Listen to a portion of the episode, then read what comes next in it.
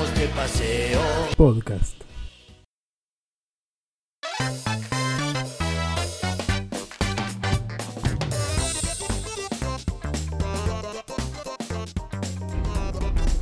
Hola, hola, ¿qué tal? Bienvenidos una vez más a un nuevo programa de Vamos de Paseo Podcast, este pequeño humilde proyecto que, que ya arrancó hace un tiempito, por suerte. Venimos viento en popa, ya este es el cuarto programa, creo, si mal no, recuerdo.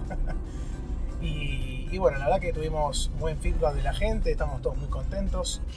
Le mando un saludo especial a Sakul, este programa va dedicado a él ya que hizo una consulta ahí en Discord, dijo necesito que hablemos de tal tema, el cual va a ser tratado en breve y, espero que poder dejar un punto de vista importante sobre un juego, un lanzamiento que se dio hace poco.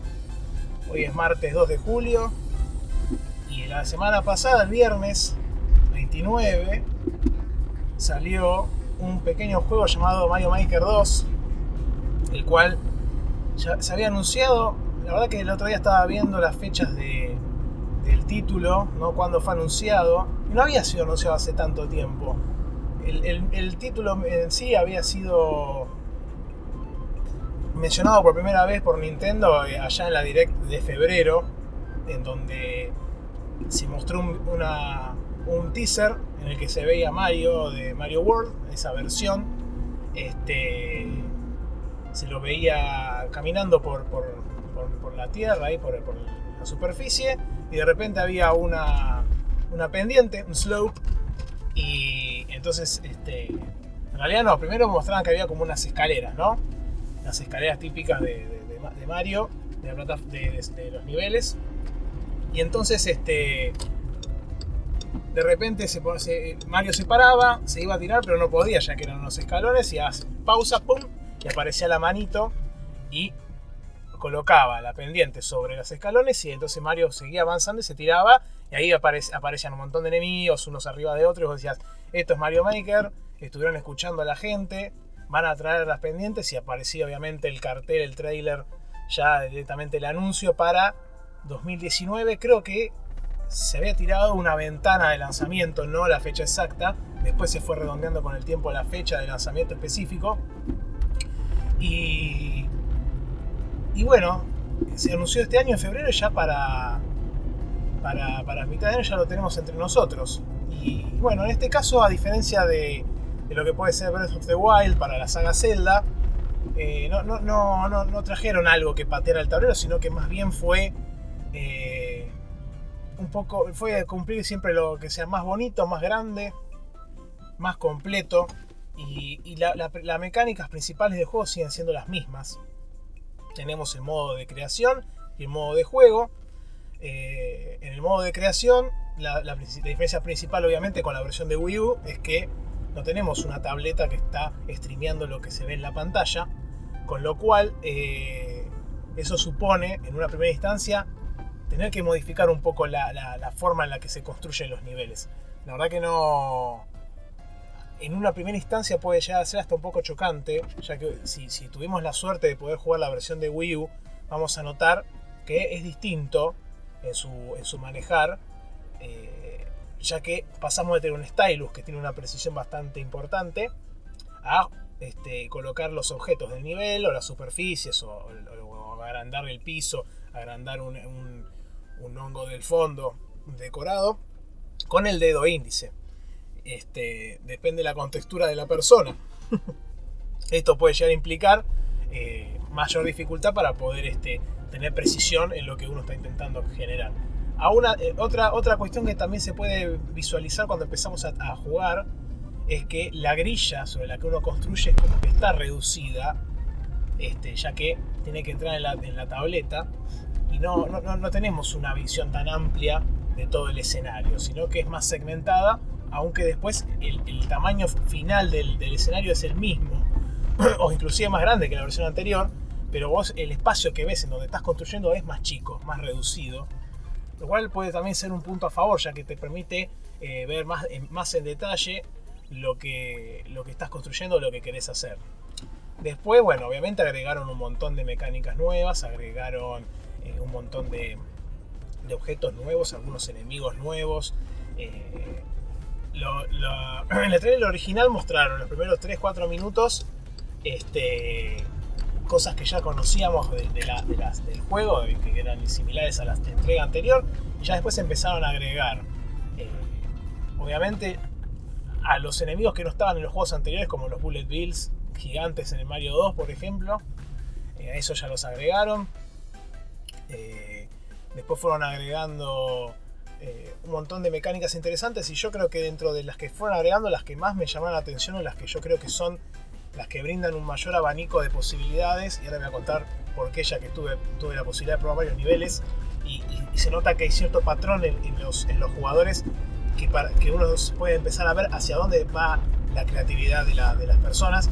Tenemos los switches on-off, que lo que hacen es eh, activar eh, bloques de color rojo o azul según esté on u off, obviamente. Estos los trajeron si mal no recuerdo, el Mario World. En Mario World ya estaban esos bloques. Eh, después también tenemos los bloques de colores. Estos son de, un nuevo, de, un nuevo, de una nueva paleta que se agregó, que es la de Mario 3D World. Eh, ahí tenemos varias mecánicas que son únicas de esa forma de juego. Esto es importante tenerlo en cuenta, ya que eh, los niveles que nosotros creemos en el Mario 3D World son únicos para ese, para ese estilo. No, hay muchas mecánicas que son muy específicas y no pudieron eh, transformarlas a los otros estilos. Así que cuando uno elige construir en 3D World, se te va a borrar todo el escenario que hayas creado previamente.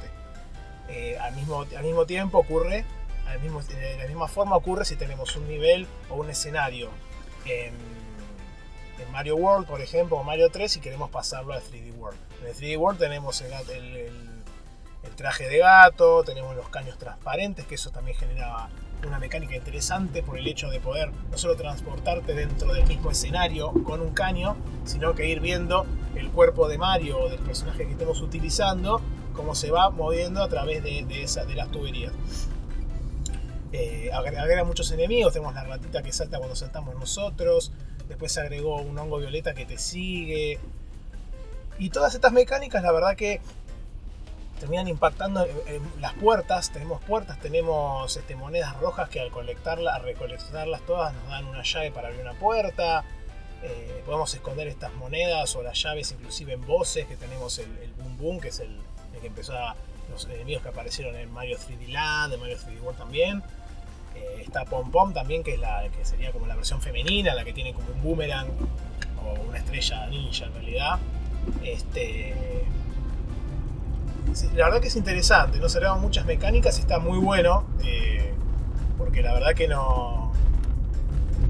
el juego te brinda muchas herramientas para que uno pueda, aún sin tener creatividad, mandarse a hacer eh, cualquier tipo de escenario y también sentirse orgulloso por lo que uno puede llegar a generar luego de, estar frente a estos tipos de niveles. Ahora voy a hablar un poco de la parte de juego y después también voy a tratar de ver si puedo hacer alguna recomendación de, si es indispensable o no en la librería de Switch y si los jugadores de Switch tendrían que considerarlo. Eh, en el modo de juego tenemos eh, el modo historia, que este es, una, este es un cambio importante en relación a la versión anterior. En la versión de, de, Wii, U, de Wii U había un modo campaña, que en realidad era un tutorial glorificado, ¿no? Uno obtenía ciertos niveles en donde no eran muchos, eran 10, si mal no recuerdo, o 20, este, en donde se te, introducían las mecánicas del juego y se brindaban algunas ideas de cómo eh, llevar a cabo el, desarrollo de los niveles o cómo crear algo.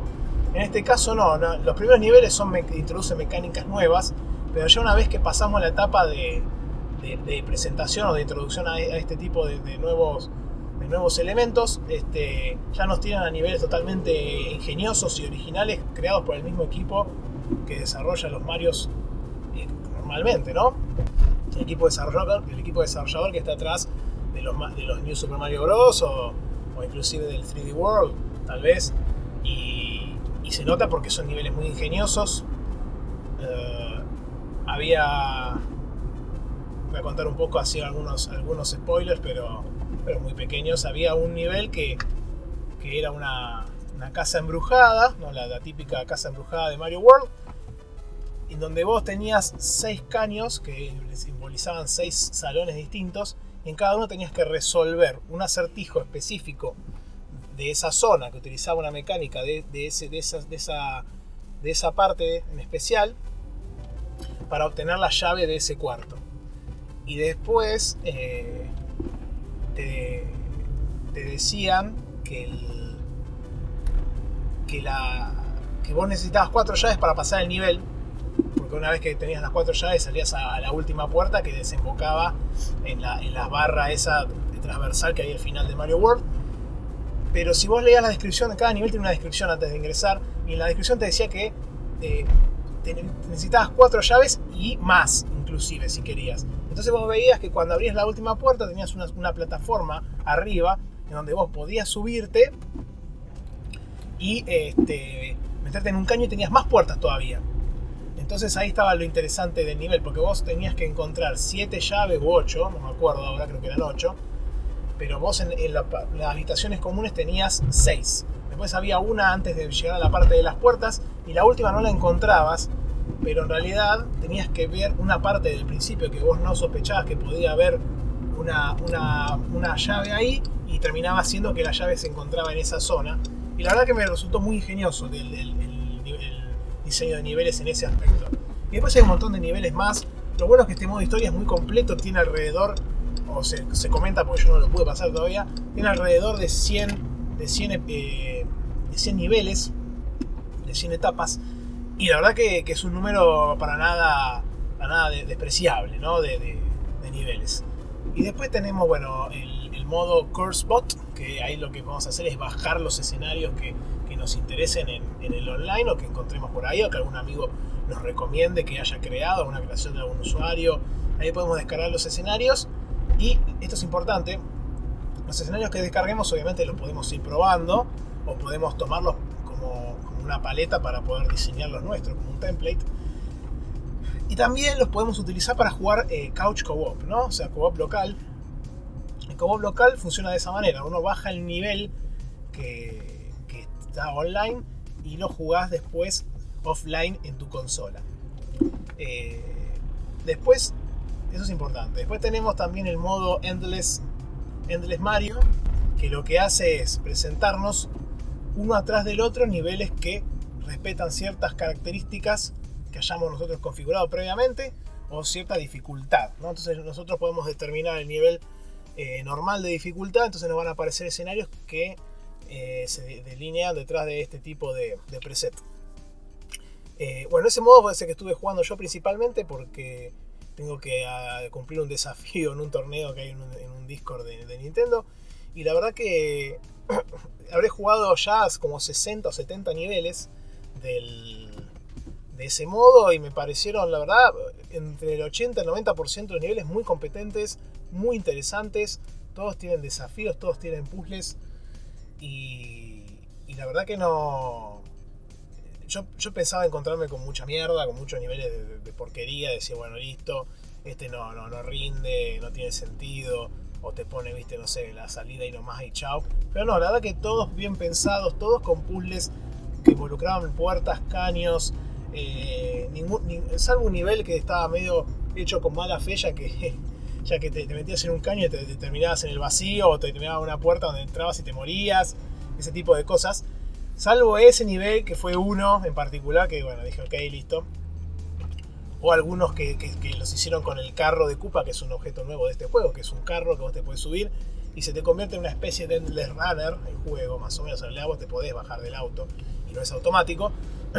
pero, pero bueno, es interesante. Usan esa mecánica y es bastante complicada. Encima, o algunos niveles que te ponen 10 segundos y vos tenés que hacer un desafío particular en 10 segundos. Y llegás con un justo, con un segundo. Entonces, que ocurre es que en este modo vos tenés vidas. Una, vez que llegas a, Game Over, terminaste tu recorrido. Este, este, este nivel de, pocos segundos lo que hacía era este, hacerte perder vidas muy rápido, porque tenías que tener una precisión muy fina para poder cumplir con el objetivo en el tiempo indicado. Después tenemos eh, podemos eh, hacemos ahí una eh, versus online que en realidad es contra, contra extraños que esa fue la crítica principal que tuvo el título antes de su salida que no puedes hacer matchmaking o no puedes crear una sala o un lobby con amigos tuyos y jugar niveles sino que tenés que hacer sí o sí matchmaking con extraños, lo cual es medio raro. Se vuelve divertido igual porque los niveles son muy buenos. Pero, pero la verdad que estaría bueno poder jugar con tus amigos a, un nivel que ellos hayan creado o a cualquier otro nivel que exista en el, en el, juego que haya sido subido para tal fin. Eh, la verdad que no es raro. Igual dijeron que, prometieron que lo van a, corregir con un parche. Eso es lo que estamos esperando, ya que la verdad no. Es un punto medio en contra que hace que no sea perfecto el juego y que la verdad tampoco tiene demasiado sentido si uno se pone a pensarlo realmente. Bueno, como, ahora, como se han dado cuenta, este, todas estas funciones que estuve comentando requieren del online. Y esto es importante porque también lo, una persona en Discord estuvo ahí consultando. Este juego requiere sí o sí del servicio online de Nintendo. Así que si ustedes están considerando comprarlo, eh, van a tener que agregar al costo total del juego, que son 60 dólares, ¿no? Un full price. la membresía de Nintendo, ya sea por un mes, por un año o por algunos meses nada más. Este, recuerden que si bien no es barato, no, es el, el, servicio online de Nintendo, a diferencia de, su competencia, tampoco ofrece cosas que vos digas, bueno, qué locura. Eh, es un moto que hay que considerar. Obviamente la recomendación de este humilde lugar es tratar de, si, conocen mucha gente que tenga Switches de confianza, eh, sumarse a, una, a un grupo familiar. Un grupo familiar que yo les tiro los precios en, Estados Unidos, pero acá creo que eran más baratos. Creo que estaba 1.200 pesos en la historia argentina, el grupo familiar. Eh, en Estados Unidos era 35 dólares en su momento. Eh, entre 8. Entonces ahí terminas pagando mucho menos que la membresía que puede pagar uno solo, que son 20 dólares por año o 600 pesos creo en el store argentino. Este, y lo único que tienen que hacer, bueno, obviamente plena confianza en las personas que estén en el grupo familiar, ya que el que sea administrador del grupo familiar va a tener la potestad de poder sacarlos o ponerlos del grupo en cualquier momento. Bueno, ya me, quedan pocos minutos porque quería hacer este, una versión corta del programa y ya vamos 17 minutos. Este, les voy a hacer la recomendación del título. La verdad que me parece que si tenés una Switch es uno de los obligados a, adquirir. Eh, me parece que es muy completo sobre todo si sos una persona creativa o que tiene ganas de hacer niveles, me parece que es ideal para ese tipo de personas. Lo bueno también es que la interfaz es tan intuitiva y, las mecánicas son muy, muy amistosas y, te va llevando el juego. Hay toda una sección de tutoriales que, que, que, lo lleva a cabo una especie de, paloma, porque hay, hay todo un lore ahí metido en Mario Maker muy raro, que está, esa paloma que se llama Yamamura y hay una chica y después está el, perro que se llama Undo Dog, porque es como que deshace las cosas. Después tenés el cohete que te borra todo. Todo muy bizarro, este, muy raro. Bueno, hay tantos esos personajes muy raros. Y, y, bueno, ahí tenemos una zona de tutoriales que es muy completa también, que explica todas las mecánicas. Yo creo que inclusive aún para las personas que no les gusta crear o no tienen ganas de hacerlo, el juego los va llevando como para que para que lo hagan y, se sientan contentos con el producto terminado. Y, si sos de una persona que te gusta jugar los niveles de Mario, te gustan los Marios clásicos, y te gusta ese tipo de mecánica o ese estilo de juego, eh, es, la verdad que es un paquete completísimo. Como yo te digo, jugué 60 y pico de niveles, eh, todos distintos, o sea, algunos se repiten en alguna mecánica, algunos mejores diseñados que otros, con el mismo estilo de puzzle, por ejemplo, de puzzle con puertas o con, o con, con así laberinticos, había uno que, el hongo ese violeta que te sigue, te activaba este, power-ups y te activaba trampolines y qué sé yo, pero cuando vos volvías porque te equivocaste, porque justo el hongo se murió, lo aplastó algo, no, aparecía de vuelta trampolín, entonces te quedabas en un loop infinito, no podías pasarlo. Entonces ese tenía un error de diseño, claramente. Pero había otro que te ponía cada, eh, sala que entrabas de pool, después cuando salías te aparecía de vuelta la, bandera del, mitad de escenario. Y la verdad que era fantástico, porque ese es como que hasta, hasta mismo nivel iba guardando el progreso todo el tiempo. Y para mí era una locura. O sea, la verdad, ese nivel me sorprendió eh, muy, muy gratamente. Este, y bueno, entonces como les decía, yo se lo recomiendo a todos, sobre todo a los que crean, pero a los que solamente juegan también, si les gusta mucho esa mecánica, es un full price, sale 60 dólares.